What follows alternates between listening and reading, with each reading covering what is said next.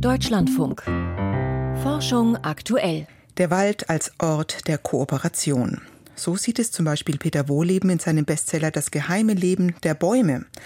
Hauptdarsteller darin ist ein Geflecht aus Pilzen und Wurzeln, über das Botschaften und Nährstoffe geschleust werden. In einem Fachartikel sagen jetzt aber drei Forscher, das sei mehr Hype als Wissenschaft. Wie jetzt? Doch kein Wood Wide Web? Volkert Wildermuth hat sich die Debatte einmal angeschaut. Dass Bäume und Pilze kooperieren, steht außer Frage. Pilze bereiten Biomasse auf und stellen Bäumen so Nährstoffe zur Verfügung. Die sondern an den Wurzeln Zucker ab, die Pilzen zugutekommen. Doch das Konzept des Wood Wide Web geht noch weiter. Nährstoffe und Informationen würden von Baum zu Baum über ein Netzwerk aus feinen Pilzen weitergegeben.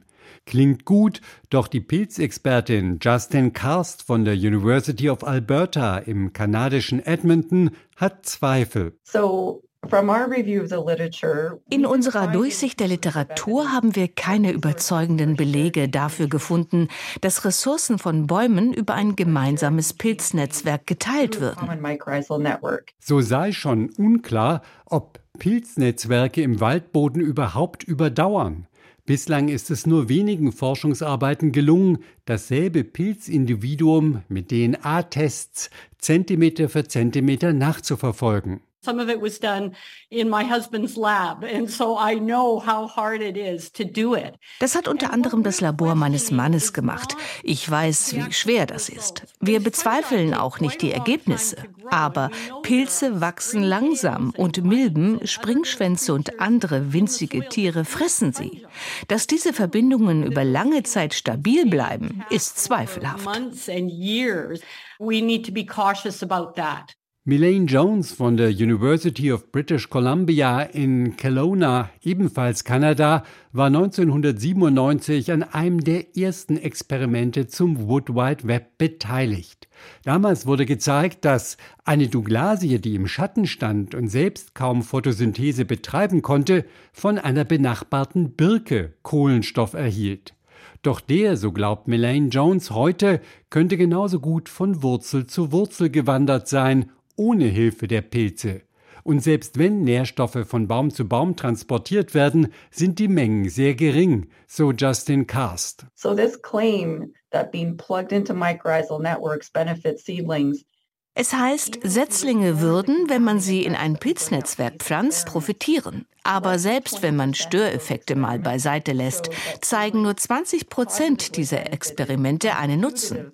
Bei 80 Prozent ist nichts passiert oder die Setzlinge sind sogar schlechter gewachsen in Verbindung mit einem Pilznetzwerk. Es gibt also einen Mangel an klaren Belegen für das Wood Wide Web. Trotzdem wird es auch in der wissenschaftlichen Literatur in letzter Zeit immer häufiger zitiert. Es war beunruhigend, diesen Trend zu sehen. Ich möchte hier offen sein. Auch wir selbst haben spekuliert, Befunde überinterpretiert. Das ist ein Weckruf. Wir müssen mit unseren Behauptungen sorgfältiger sein. I think that, yeah, we do have to be much more careful Wobei Justin Karst die Pilze im Wald für wichtig hält, nur würden sie eben kein Wood Wide Web bilden. Ist dies nun der neue Forschungsstand? Wohl eher nicht. Ich stimme zu, wir müssen uns an die höchsten wissenschaftlichen Standards halten und nichts überinterpretieren. Auf der anderen Seite kennen die Autoren nicht meine neuesten Ergebnisse und die anderer Gruppen. Tamir Klein vom Weizmann Institute of Science im israelischen Rehovot bezieht sich auf zwei bislang unveröffentlichte Experimente. Im ersten hat er den Weg von markierten Kohlenstoffverbindungen nicht nur von Baum zu Baum verfolgt, dazwischen konnte er die Moleküle sogar im Erbgut der Pilze nachweisen. Das kann man, glaube ich, nur mit einem Transport über das Pilznetzwerk erklären. Im zweiten Versuch hat Tamir Klein Eichensetzlinge in schwarze Plastikfolie gewickelt, sodass sie keine Photosynthese betreiben konnten. And while the control oak died,